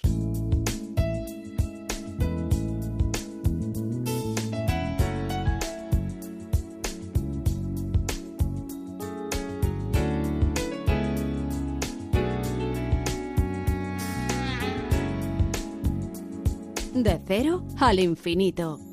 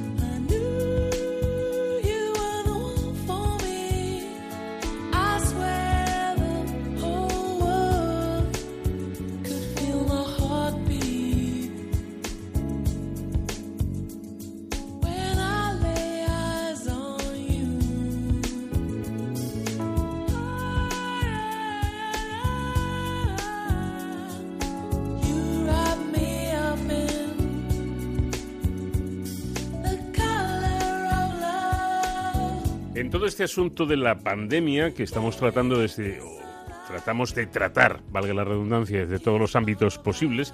Bueno, pues se está comentando en los últimos días un, un dato curioso y vamos a tratar de saber si esto es así y sobre todo el por qué. Porque según, insisto, algunos datos, se demuestra que los países gobernados por mujeres están sufriendo en menor medida las consecuencias de esta pandemia, las consecuencias del virus. Eh, ¿Esto es casual? ¿Esto es simplemente porque, porque esa casualidad? Que, en determinados países donde se está eh, sufriendo menos esta, esta pandemia pues resulta que gobierna una mujer, hay una presidenta del gobierno, pero, pero que hubiera ocurrido lo mismo si, si fuera un presidente. Bueno, mm, como no lo tenemos claro, hemos eh, decidido recurrir a, una experta que es Teresa Corzo, profesora de Economía de Comillas y CADE, y con ella vamos a hablar de, este tema. Teresa, ¿qué tal? Buenas noches. Buenas noches, Paco. Buenas noches. Realmente, em, los datos sobre diferencia de gestión que hay entre mujeres y hombres pueden hacer que en este caso al menos salgan ganando aquellos países gobernados por una mujer? Eh, ahora mismo los datos no son del todo concluyentes. Eh, querría decir hacer esta salvaguarda en primer lugar. Tenemos pocos datos y analizar la muestra es difícil porque son muestras muy pequeñas, ya que hay 13 países de los principales del mundo dirigidos por mujeres y apenas son un 10% del total de los dirigentes a nivel global y es un 7% de la población mundial o un poco menos del 7%, con lo cual eh, sacar conclusiones a partir de muestras pequeñas, pues siempre hay que tomarse las conclusiones así con pinzas. Si bien una vez dicho esto, sí parece que los países dirigidos por mujeres están experimentando un desarrollo de la pandemia muy bueno en términos de tasas de infectados y de tasas de mortalidad. Existen muchas formas de medir el impacto de la pandemia. Eh, el ratio más seguido popularmente ahora mismo son las tasas de infectados y de mortalidad por 10.000 habitantes o por 100.000 habitantes, depende de cómo se mide. Otro ratio en el futuro podrá ser el impacto económico, pero de eso todavía no tenemos datos. Entonces, de acuerdo a esos dos ratios muy seguidos, sí parece que las mujeres eh, están en los primeros puestos en cuanto a países con menos muertos y donde mejor están controlando la expansión de la, de la pandemia. De hecho, por ejemplo, eh, hay una mujer que ha sido muy elogiada, que ha sido la presidenta de Nueva Zelanda, Jacinda Ardern, que lleva que ha, comparecido ya en los medios públicos y ha dicho que prácticamente ellos pueden declarar el fin de la pandemia porque llevan ya muchos días seguidos sin ninguna nueva infección y ha conseguido que en un país de 5 millones de habitantes solo haya habido 20 muertos. Mm. Eh, y parecido ha pasado en Taiwán, que es una isla pequeña, como sabes, muy cerca de China y donde controlarlo venía a ser difícil.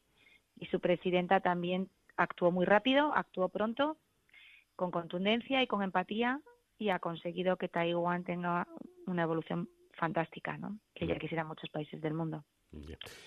¿Quieres decir? Sí, sí, perdona. Sí, sí, dígame. No, em, quiero decir, eh, con, como comentaba al principio, eh, con los datos que hay actualmente todavía es un poco prematuro, pero tampoco eh, mm, podríamos decir que esto fuera una barbaridad lo que estamos comentando. Eh, no, o sea, una barbaridad en, en, cuanto a que las mujeres lo han hecho mejor, ¿te refieres? Claro, claro, a, que, esto sea simplemente por, casualidad.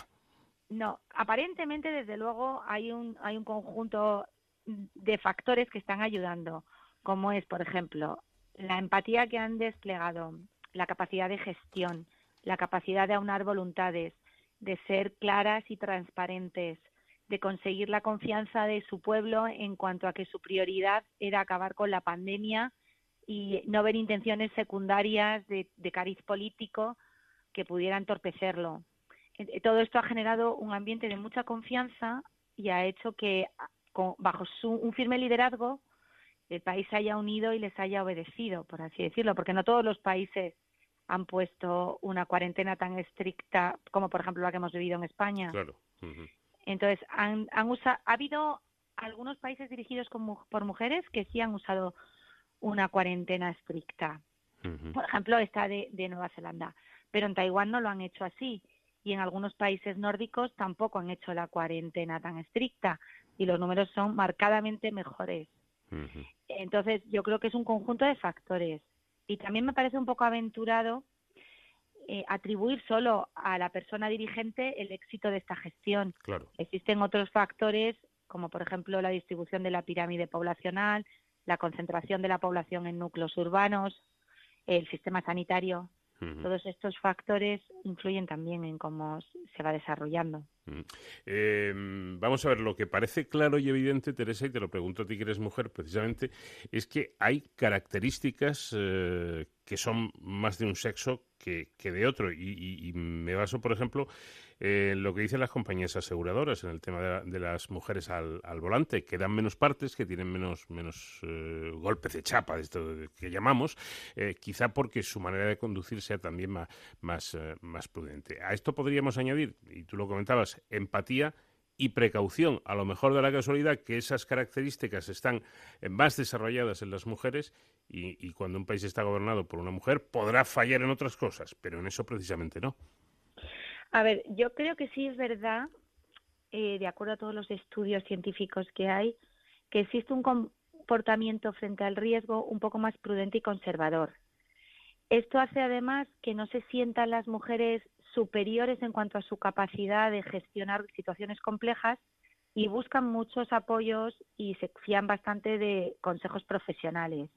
Por así decirlo, tienen menos sobreconfianza en sí mismas que los hombres y esto quizá en estas situaciones les ha beneficiado porque ha hecho que sean más prudentes, más humildes, hayan revisado sus postulados, se hayan preparado pronto y, les ha beneficiado. Junto a eso también quiero hacer un matiz y es que yo creo que tampoco es positivo para las mujeres ni para los hombres, para nadie, eh, hacer hincapié en que ha habido una diferencia que se debe solamente al género o al sexo, ¿no? Porque al final esto también es un arma de doble filo. Es decir, si verdaderamente existen tantas diferencias, eh, esto va a hacer que las mujeres sean alabadas por algo que a lo mejor eh, es natural y, simplemente es igual en los hombres, pero lo han hecho peor. Eh, no sé si me explico bien. De cara también a la que las chicas jóvenes vean estos ejemplos, es muy positivo resalzar sus logros, pero yo me centraría más en su capacidad de gestión, en su capacidad de visión, en, las buenas prácticas que han tenido, que no solamente sirven a mujeres, también deberían servir a los hombres como ejemplo. Naturalmente. ¿Y qué es esto del sesgo de sobreconfianza? El sesgo de sobreconfianza es una un sesgo ya estudiado en psicología, que se estudia también mucho en economía por sus implicaciones en inversión y en los mercados financieros, y que consiste en creerse un poco mejor que la media o tener demasiada confianza en los propios juicios. Esto en general lo tenemos casi todos los seres humanos, pero los estudios demuestran que los hombres lo tienen en mayor, con generalidad, demuestran que los hombres lo tienen en mayor cantidad que las mujeres o tienen un mayor sesgo. ¿Qué implica esto? Que son menos proactivos o, menos proclives a revisar sus juicios en base a la nueva evidencia y menos proclives a admitir consejos diferentes a sus propias ideas. Con lo cual no revisan sus postulados, no incorporan nueva evidencia, no incorporan nueva información y esto hace pues, que se atasquen en algunas decisiones. Muchas veces eh, las implicaciones de estas decisiones son muy pequeñas pero bueno, si al frente de los gobiernos hay dirigentes con mucha sobreconfianza, pues esto puede llevar al país también a situaciones más dramáticas. Y por último, mm, no sé, yo creo que parece claro que el exceso de confianza, eh, sobre todo cuando hay que tomar decisiones eh, difíciles, complicadas, eh, ese exceso de confianza es, es, un mal consejero, ¿no? Sí, sin duda, es mal consejero, porque al tomar decisiones que tienen tantísimas implicaciones, creo que es fundamental ser humilde, ser prudente, oír a todas las partes, comunicarse bien, mostrar vulnerabilidad, por ejemplo, es un punto que no hemos comentado, que no he comentado antes, pero que todas estas mujeres que dirigen países, si ves sus discursos y oyes cómo comunican, no se sienten superiores a nadie, simplemente saben que intentan hacerlo lo mejor posible y que son vulnerables y puesto que reconocen su debilidad, se preparan mejor. Cuando tienes un dirigente que se siente menos vulnerable, pues se prepara peor. Bueno, pues hemos conocido un poquito más, ¿no? Acerca de esto que se está comentando, porque porque es cierto, ¿no? Que, hay países donde gobiernan mujeres que están en mejor situación y, por, la, por las explicaciones de nuestra invitada parece que todo influye, no hay nada determinante, pero todo puede, todo puede influir. Teresa Corzo, profesora de Economía de Comillas y CADE, gracias por haber estado con nosotros y muchas gracias. Muchas gracias a vosotros.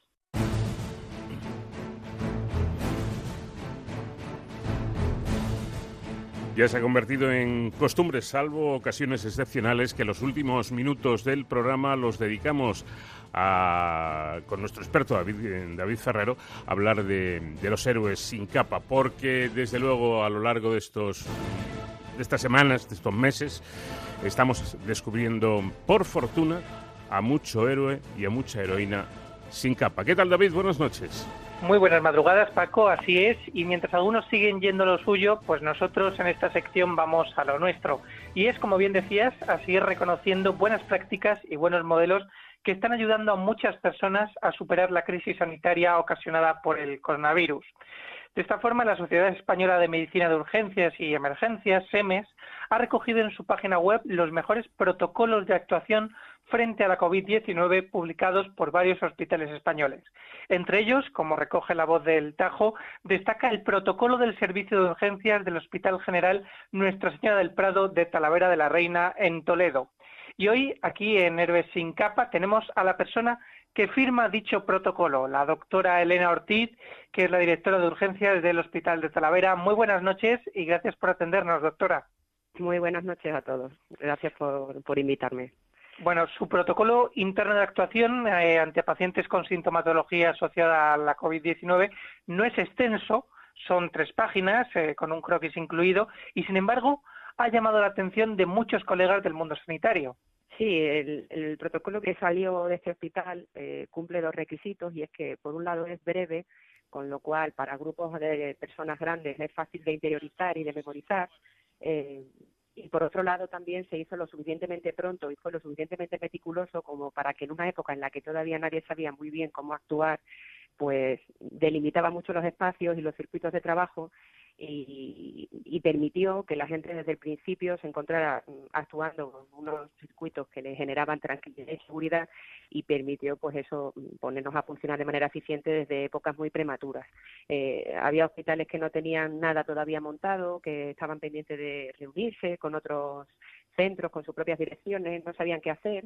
Y bueno, pues se empezó a difundir el protocolo un poco pues entre compañeros, pues mira, usa este protocolo o nosotros estamos haciendo esto, lo otro y fue calando mucho por eso, porque era breve, pero no dejaba lugar a dudas y permitía que todo el mundo trabajara de la misma manera y cuando servicio trabaja bien de la misma manera y protegiendo al sanitario, pues el trabajo rinde y es eficiente, lógicamente. Bueno, pues un reconocimiento yo creo que es como para que se sientan ustedes en, todo el hospital eh, de Talavera y, sobre todo en su servicio, en el, de, en el de urgencias, orgullosos por ello. Pero la pregunta, doctor Ortiz, es obligada. ¿Cuál es ahora mismo la, situación que, que, tienen en este momento en el Hospital General de Talavera? Pues la situación es que poco a poco eh, volvemos a atender a esos pacientes que durante una temporada han estado sin pasar por urgencias, quizás por miedo a, contagiarse aquí. Pero no dejamos de atender también COVID. O sea, estamos intentando eh, integrar en una asistencia de rutina de un hospital, una urgencia hospitalaria, el manejar COVID. Porque el COVID ha venido, pero no para irse, sino para quedarse entre nosotros una temporada larga. Y tenemos que diseñar y rediseñar continuamente circuitos y espacios para permitir que la atención a todos los pacientes sea rápida y eficaz como hasta ahora y como debería de ser, sin que por ello ellos corran riesgo de ser contagiados y sin que por ello eh, no se deje de atender a estos pacientes COVID que siguen ocurriendo y que siguen apareciendo y más ahora que empezamos a vivir más en la calle. Es decir, que mm, los ingresos por urgencias, eh, a pesar de que parece que la situación eh, no está determinantemente mm, acabada, pero, pero sí bastante controlada, pero se siguen produciendo esos, esos ingresos eh, por, urgencias. ¿no? Sigue produciendo y de hecho yo asumo que un porcentaje de elevación de ingresos va a haber, porque una vez que nos encontramos todos en la vida callejera y compartiendo espacios, es lógico pensar que el contagio aumentará. Eh, la idea sería hacerlo de manera que no se colapsara eh, un servicio hospitalario en ningún momento, porque no es que no vaya a haber COVID, es que tenemos que atenderle y lo que tenemos que evitar es no llegar a la fase esa en la que hubo un momento en el que muchos sitios en España no tenían ni capacidad para absorber todos los pacientes que le llegaban. Pero el COVID es algo que nos va a acompañar todo el verano, probablemente bajará, probablemente volverá a subir cuando llegue el frío y llegue la gripe estacional y hay que saber interiorizar este trabajo, hay que cambiar las rutinas, hay que protegerse, eso no lo vamos a perder pero al mismo tiempo hacer que el resto de los pacientes que atienden que se atienden en un hospital bueno pues que no vean por eso mermada su capacidad de respuesta y, sus tiempos de, espera. Bueno no solo lo ha dicho en este programa que lo está diciendo ahora mismo la doctora Ortiz sino muchos médicos investigadores científicos han insistido en en este, en este asunto, que, que esto todavía no, no, ha terminado, que puede eh, durar meses incluso y que no hay que bajar la guardia, aunque por otra parte, bueno, poco a poco nos vamos integrando un poco a la, a la, a la vida normal dentro de las limitaciones, ¿no? pero no hay que perder nunca el norte. No, no, no, no, por supuesto. sabemos que el COVID no se va y también sabemos que el porcentaje de pacientes que portan enfermedad COVID sin saberlo es no desdeñable, desde luego. Hay muchísimos pacientes que vienen a urgencias por cualquier otra razón que te puedas imaginar y que llegados a tener que hacer un ingreso o hacer una serie de pruebas, salta que es COVID y no lo sabía nadie. Entonces, la guardia no se puede bajar porque efectivamente eh, yo creo que unas mínimas medidas de higiene, de mascarillas, de espacio, de distancia social, eh, tanto en el hospital como en la vida diaria, no podemos dejar de hacerlo por mucho que queramos volver a una normalidad, será una normalidad a medias. Bueno, eh, lo de la eh, infografía se lo voy a dejar a mi compañero David, que es el que sabe. es que a mí me ha llamado una cosa mucho la atención de esta infografía eh, que acompaña el protocolo y es que lo primero que pone después de que se detecte a un paciente con síntomas es ya la utilización de mascarilla y una higiene de manos eh, muy grande, ¿no? Y a partir de ahí hay una palabra que se repite en todo el cronograma que es EPI, EPI, EPI, es decir, equipo de protección individual. Eh, como ya nos ha comentado doctora, muy importante es la autoprotección de los sanitarios. Sí, si un sanitario, cualquier trabajador en general, en cualquier empresa, yo entiendo, no se siente seguro a la hora de trabajar, no trabaja bien ni rinde, eso es obvio. Y desde el primer momento hay que velar porque el trabajador mm, disponga de las medidas de protección que le permitan sentirse seguro y confiado en la actividad que hace y no se desconcentre pensando en su propia salud. Eh, evitar que los pacientes entren en el servicio de urgencia, tanto los pacientes como los acompañantes, con eh, sin mascarilla, eh, evitar que entren sin mascarilla permite aumentar muchísimo la tasa de seguridad en el manejo de estos pacientes y de sus acompañantes. Entonces, era importante que en el protocolo mm, quedara bien claro que cualquier persona que entrara en el servicio de urgencias tenía que disponer de unas mínimas medidas de aislamiento para proteger a todo su entorno sea un paciente, sea un sanitario, sea un vigilante de seguridad, un acompañante, todo el 100% de las personas que están en el servicio tienen que portar una mascarilla y eso ahora se ve como muy normal, pero cuando esto empezó a primeros de marzo, finales de febrero, no era tan normal verlo plasmado y quizás eso ha hecho que el protocolo no solamente mm, tenga esa, esa, difusión y ese éxito, sino que además ha permitido que la tasa de contagio en el personal sanitario de urgencia no haya pasado quizás del 3-4%, cuando estamos acostumbrados a oír cifras de entre el 10 y el 20% en otros foros sanitarios de, España. Y o sea que ha tenido unos frutos mm, los primeros en la seguridad y en, en la disminución brutal de la tasa de contagio que se esperaba en un servicio de urgencias y que aquí prácticamente nadie, nadie ha enfermado.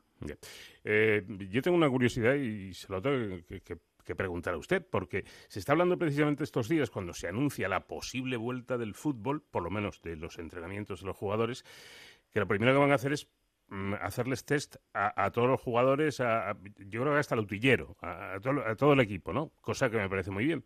Eh, ¿Usted entiende que se haga em, por, por defecto, además, a, los jugadores de fútbol y no se haga a todos, absolutamente todos los sanitarios? Eh, hombre, yo mm, personalmente creo que ni más ni menos. Pero mm. sí que es verdad que un sanitario que trabaja en un servicio de urgencias, en un centro de atención primaria, trabaja con unas medidas de aislamiento propio que no dispone un jugador de fútbol.